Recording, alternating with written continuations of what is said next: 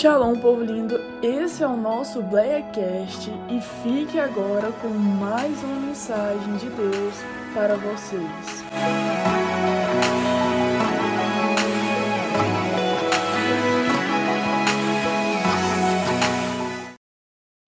Eu não sei se você percebeu, irmãos, mas é, eu podia ir embora. Eu sei que não existe nada melhor do que a presença de Deus nas nossas vidas. E eu gostaria que você não deixasse o fogo se esfriar do seu coração, mas que você continuasse nesse mesmo espírito de adoração, interagindo com a palavra de Deus, o tema hoje ele é muito conhecido, ele é bastante conhecido dos irmãos. Os irmãos já ouviram falar desse texto. Clama a mim. Quem já leu esse texto ou já ouviu esse texto, diga amém. E foi-me dado a incumbência de discorrer sobre esse assunto e eu quero aqui falar com você. Abra sua Bíblia lá no tema Jeremias 33, versículo 3. Louvado seja o nome do Senhor. Todos encontraram? Clama mais forte, clama e anunciar-te-ei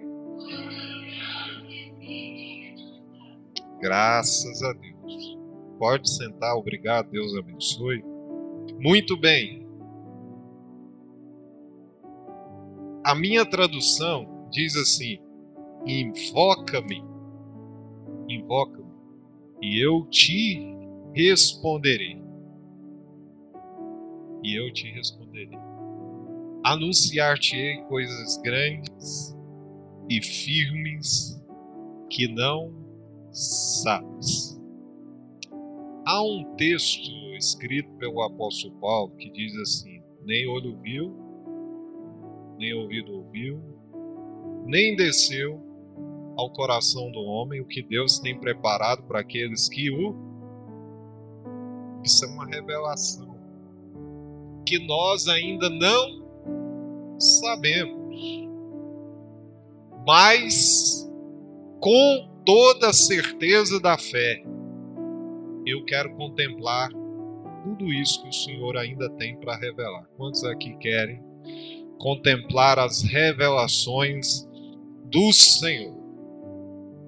O profeta, o apóstolo João, disse na sua parábola, na sua, no seu livro, a seguinte palavra: Amados, ainda não foi manifesto o que havemos de ser.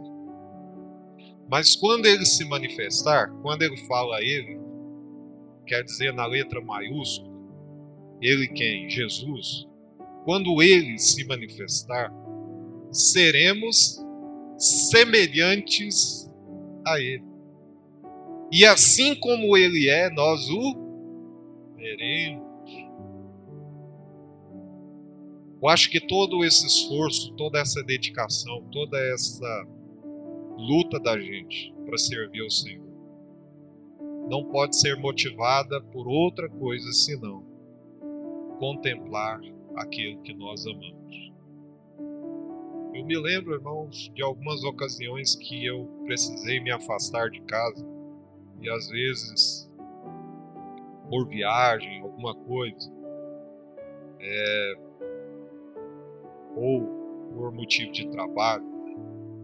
Quando as horas vão passando, a gente vai ficando com saudade da pessoa que a gente ama, ou das pessoas que a gente ama. Hoje eu vi uma coisa muito linda. Eu vi o Marquinhos, o irmão Marcos, que testemunhou lindamente aqui nessa noite, postando no seu status a sua família. E quando ele postava, ele disse: Eu já estou com saudade. Isso aqui, isso é motivado por quê? Isso é motivado pelo amor que nós nutrimos pelas pessoas. Então, amados, quando nós nos deparamos com esses textos, a gente entende que Deus ainda não revelou a plenitude. Quando eu falo plenitude, eu estou falando totalidade. O copo ainda não se encheu, a vasilha ainda não está repleta do que Deus ainda tem para revelar para nós, da multiforme. Eu não vou conseguir encontrar palavras no dicionário para expressar o que Deus ainda tem para você, que tem permanecido na sua presença. Você acha que Deus, irmãos, tem a convicção de que a nossa vida é fácil? Aos olhos de Deus, pode, para Ele, pelo seu poder, pode ser. Mas Ele tem visto as dificuldades que você e eu temos passado. E Ele manda dizer nessa noite para você o seguinte: que por muito menos, muita gente já deixou Jesus por muito menos, pessoas já abandonaram a fé. Mas você é um remanescente da fé. E ele diz que nenhum esforço do seu povo ficará sem recompensa. E está chegando a hora de que Deus vai enxugar dos nossos olhos toda a lágrima. Nós não estamos na igreja, irmãos, para receber carro novo. Nós não estamos na igreja para receber mansão aqui na terra. Nós não estamos na igreja para que Deus multiplique as nossas finanças. Isso é consequência do seu amor, da sua fidelidade, da sua graça. Mas nós estamos na igreja, irmãos, porque nós almejamos ter um encontro visível e pessoal com Ele. Chegará um momento em que nós não vamos precisar mais quem sabe a gente não vai precisar mais ficar se esforçando para, como que eu vou dizer, de forma limitada oferecer alguma coisa para Deus. Porque lá no céu tudo será perfeito. Deus ama tanto a sua adoração, irmãos, que ele para de ouvir os anjos. Ele para de ouvir a sinfonia do céu para ouvir o que você está falando para Ele. Clama a mim.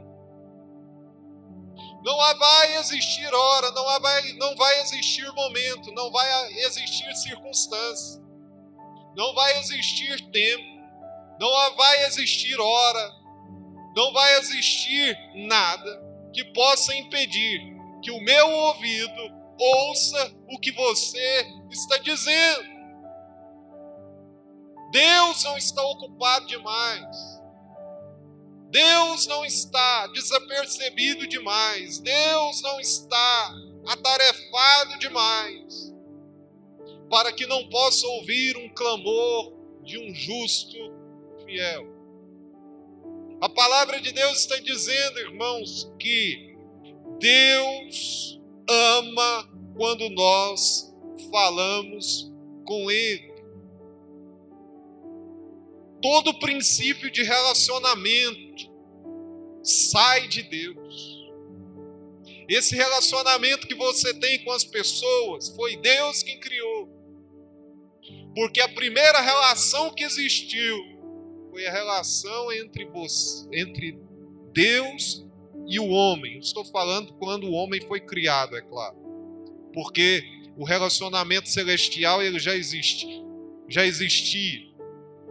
Eu estou dizendo na nossa esfera, na nossa circunstância. Deus já se relacionava todos os dias com Adão.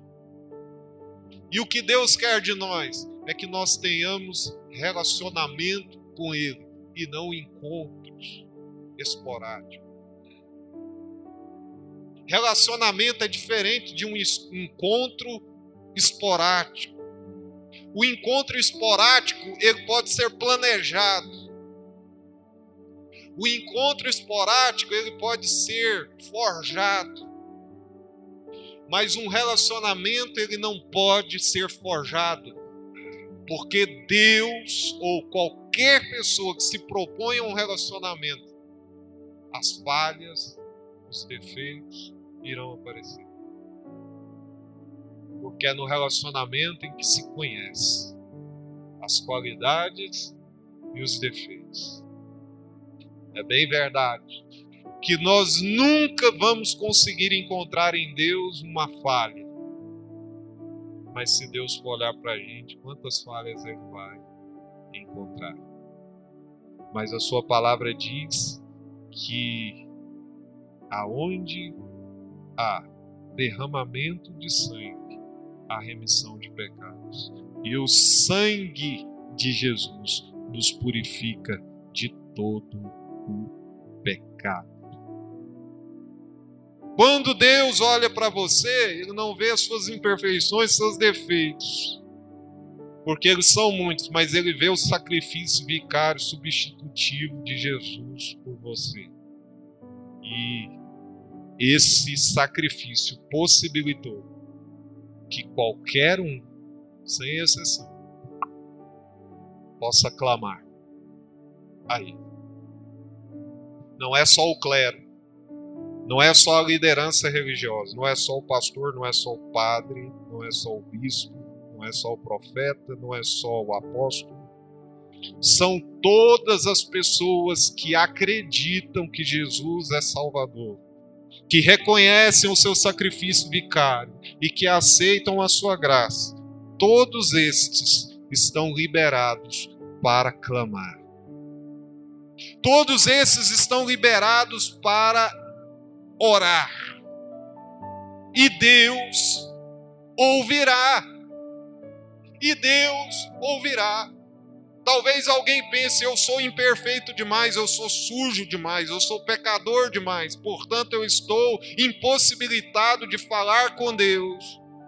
Jesus veio expressar um outro Deus que a humanidade não conhecia, ou conhecia de maneira deturpada, porque as pessoas pregavam um Deus iracundo, as pessoas pregavam um Deus que não se relacionava, um Deus de difícil trato, mas a palavra de Deus diz que Jesus veio apresentar à humanidade um Deus acessível. Eu quero te dizer, Deus está acessível a você. Aproveite essa oportunidade para se entregar a um relacionamento cordial com Deus, a um relacionamento pessoal com Deus. Deus não vai esperar que você viva na plenitude da perfeição enquanto você estiver vivendo aqui nessa terra. Você vai errar, você vai falhar, mas você precisa entender que Deus vai aperfeiçoando você a cada dia pela presença do seu Espírito, do seu Espírito. Por isso ele diz: a vereda do justo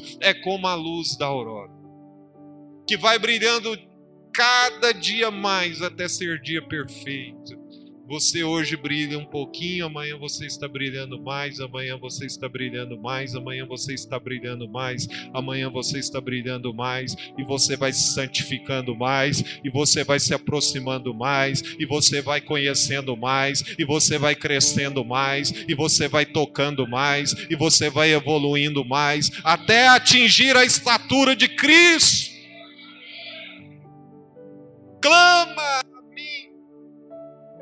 Todos os caminhos já foram abertos. Todas as intempéries foram tiradas, todos os embaraços foram tirados. Ele veio abrir o caminho para que você pudesse chegar até a sala do trono. Sabe o que aconteceu hoje? Nós entramos na sala do trono. Nós adentramos até a sala real.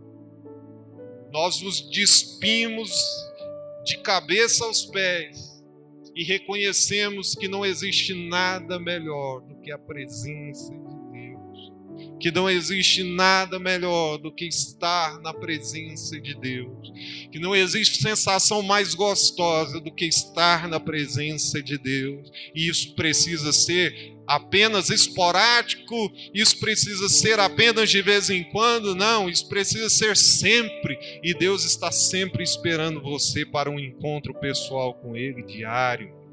Clama a mim, clama a mim.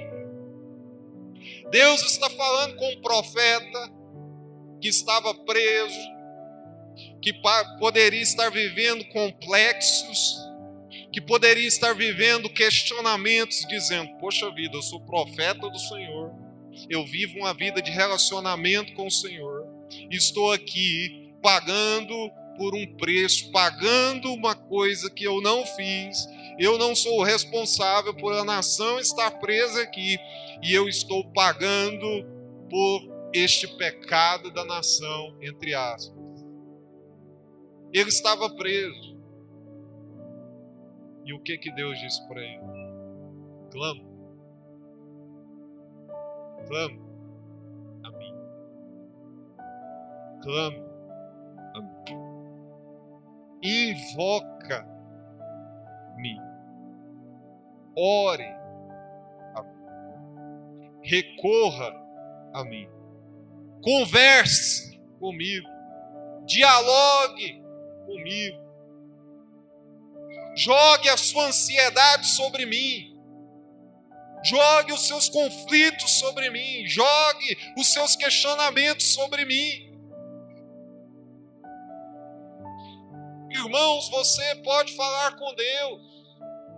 Você pode expor as suas fraquezas para Deus. Você pode se despir para Deus. Jeremias estava encabulado com a situação. Jeremias queria entender a situação e ele falava com Deus: por que, que está acontecendo isso? Eu não estou entendendo. Mas Deus foi revelando para ele à medida que o relacionamento vai acontecendo, ele foi entendendo os projetos de Deus, ele foi entendendo os propósitos de Deus, ele foi entendendo a maneira de Deus trabalhar. Como é que nós podemos entender a ação de Deus nesse tempo se nós não o conhecermos na sua intimidade? Se nós não sabemos como ele é, como ele age, como ele faz como ele opera. Existe uma frase de Alisson Bruno que diz assim: quartos de oração não são frequentados por pessoas exibicionistas. Quartos de oração são frequentados por pessoas quebrantadas que dependem de Deus para tudo. Um dia eu estava ansioso, eu não me esqueço disso, preocupado com a igreja, preocupado com a minha família, preocupado com, o que eu tinha que pagar, deixar de pagar. Todo mundo passa por isso, por essas aflições, por essas incógnitas que a vida propõe para gente. Como é que eu vou fazer? Como é que eu vou como é que isso vai acontecer? E a gente quer encontrar é, explicações lógicas para aquilo que Deus irá fazer. E aí eu fiquei, fiquei, fiquei. E aí eu falava assim, mas se isso não acontecer, se isso e comecei a colocar um monte de cis. E aí esse irmão virou para mim e falou: Olha, escute o que eu vou dizer. Quem cuida de você é Deus. Parece uma coisa assim. Parece uma coisa insignificante, mas aquilo me fez entender o seguinte: a provisão vem de Deus.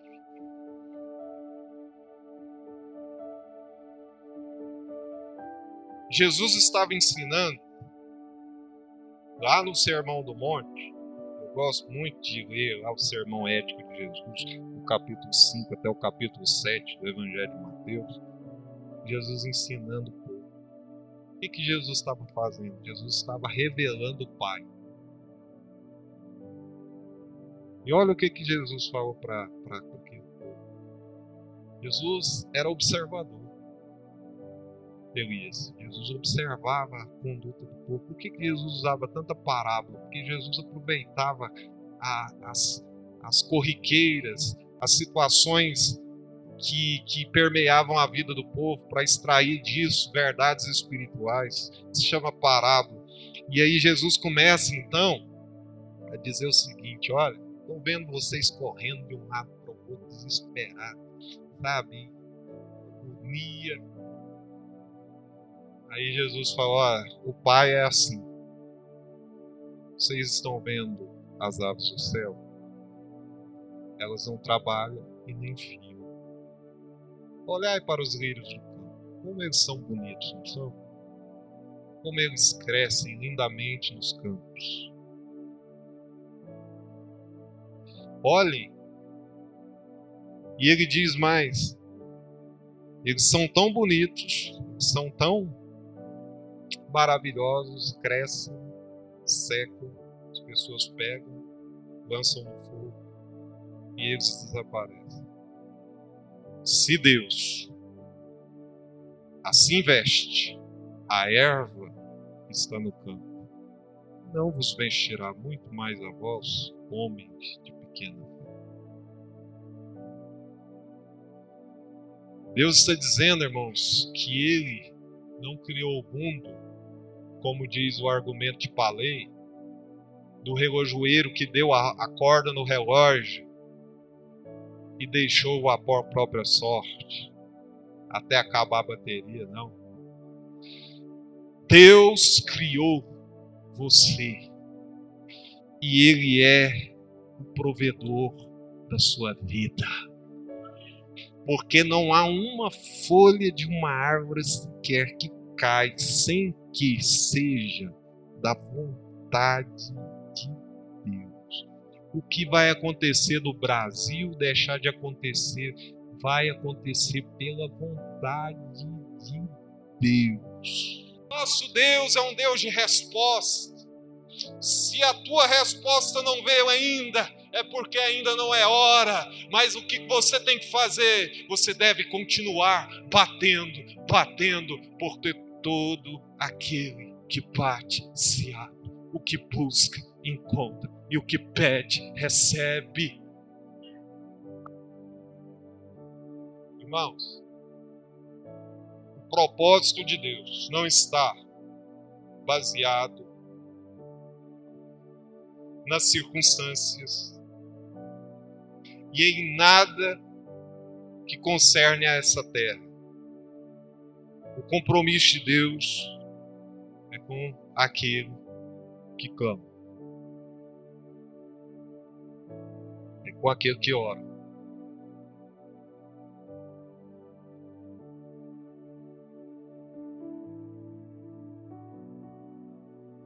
Esse rapaz, esse homem, esse varão que testemunhou que só não está morto. Porque fala com Deus. A minha vida é tua,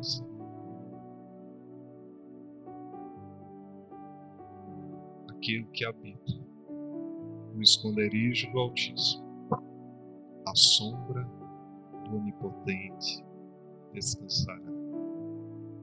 Direi do Senhor, Ele é meu Deus, meu refúgio, a minha fortaleza, e eu não temerei.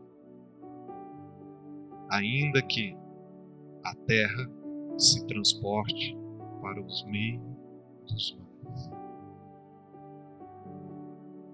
Irmãos, foi lido o Salmo número 27 aqui.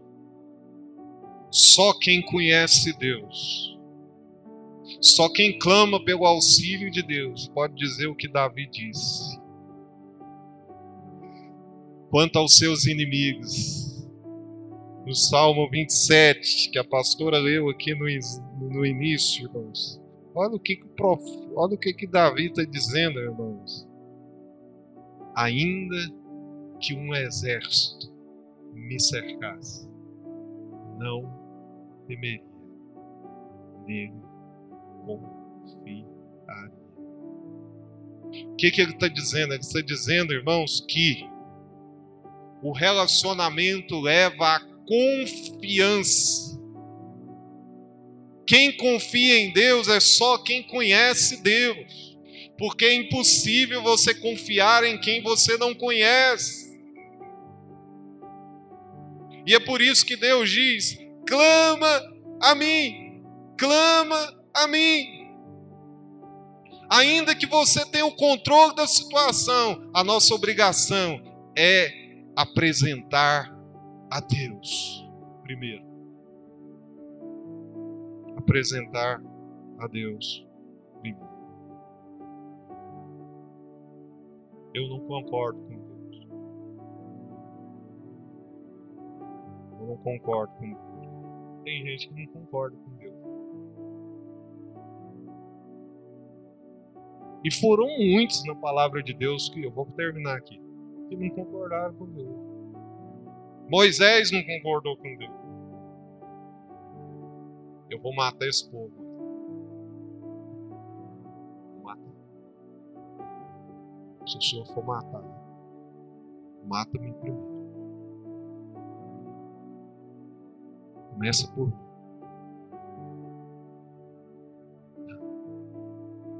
Posso matar esse povo, porque eu te amo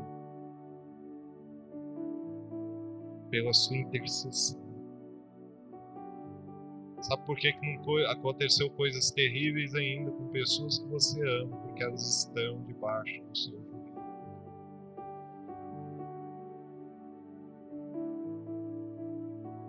A oração do justo pode muito em seus filhos.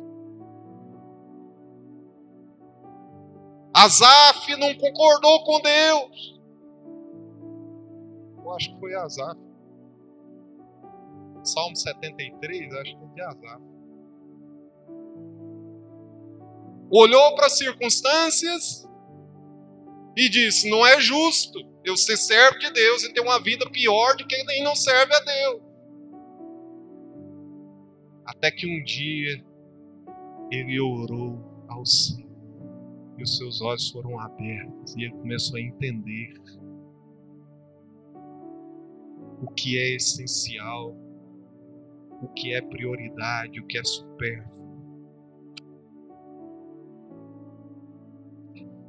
Existiu outro que não concordou com Deus. Muitos outros que não concordaram com Deus.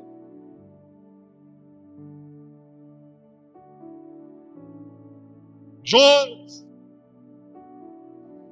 diz para Deus: Deus, Deus mandou ele, vai lá pregar em Nínive, porque eu tenho um projeto de salvação na vida deles. Não, eu não vou. Eles não merecem a graça, eles não merecem a misericórdia, e a gente é assim.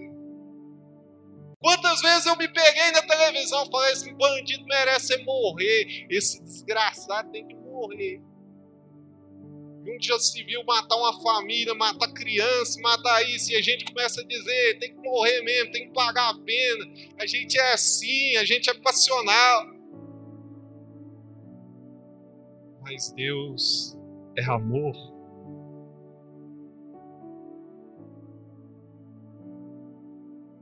E ele foi para onde? Para Tarsis. Lá um infortúnio acontece, ele é jogado do navio. Foi para a boca de quem? Uns falam que é baleia, mas a Bíblia diz um grande peixe.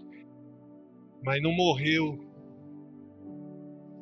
E lá no ventre o clamor subiu.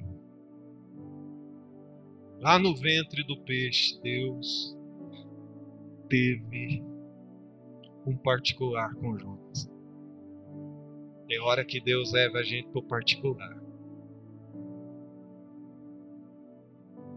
Agora não tem mãe, não tem pai, não tem ninguém. Agora é você e eu. E você vai entender o que eu quero fazer. E lá ele se arrepende entrega sua vida a Deus, o seu ministério a Deus, vai para a cidade, prega a palavra e aquela cidade se arrepende aos pés de Cristo. Finalizo dizendo: o seu clamor, nessas circunstâncias, vai gerar um propósito maior que glorifica o nome do Senhor. E eu finalizo dizendo: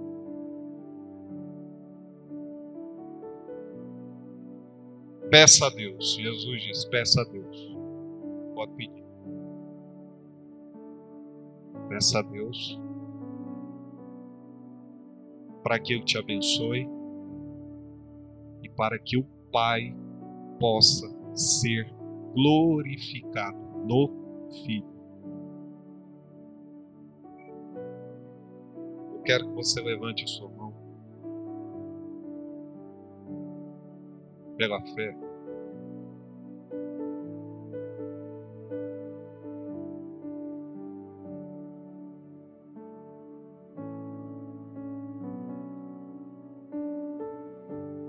Tem gente amordaçada aqui por circunstâncias. Está num bolsão de ar. Mas ainda assim, Deus está te vendo. Posso eu me esconder do Senhor? Deus está te vendo. Está esperando de você um gesto de fé. Filho de Davi, tem misericórdia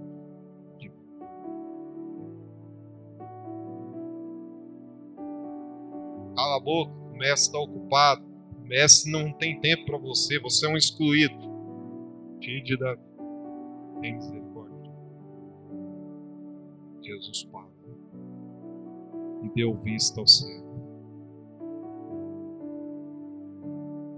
Eu vou dar um minuto para você agora abrir a sua boca e quebrar o silêncio.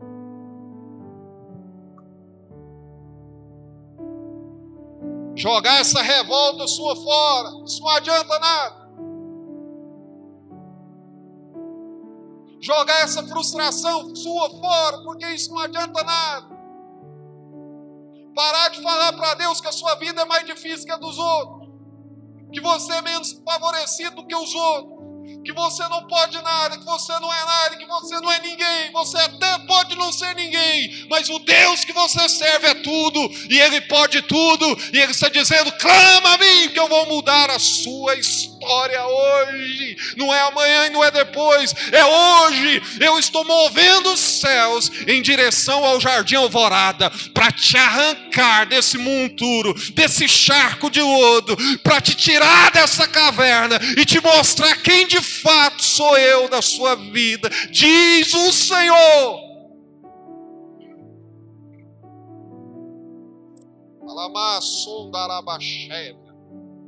Tem gente aqui arrebentada emocionalmente dizendo assim: Eu nunca mais vou ter a minha vida restaurada, as minhas entranhas estão rasgadas pelo que aconteceu, mas o seu passado não será determinante quanto ao seu futuro, porque Deus está lançando no mar do esquecimento toda forma de acusação e de dor, e Ele está curando você de dentro para fora, de dentro para fora, está gerando uma nova vida hoje para você.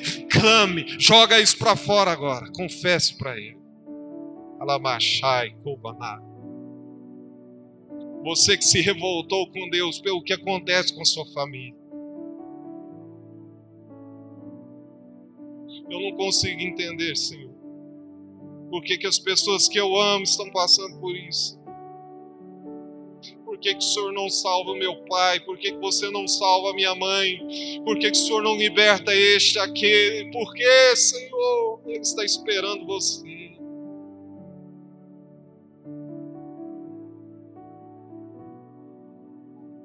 Você está entregando para muita gente, mas não está entregando para quem pode clama a mim e responder-te.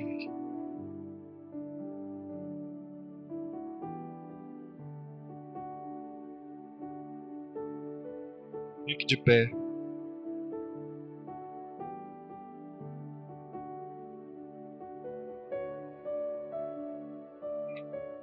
É só para aqueles que creem. Eu não vou terminar essa mensagem sem antes dizer isso. Haverá uma mudança na tua vida se você hoje quebrar o silêncio.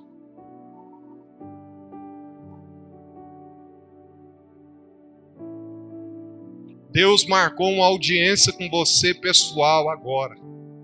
Entra para esse gabinete, começa a falar para Deus agora o que está te afligindo.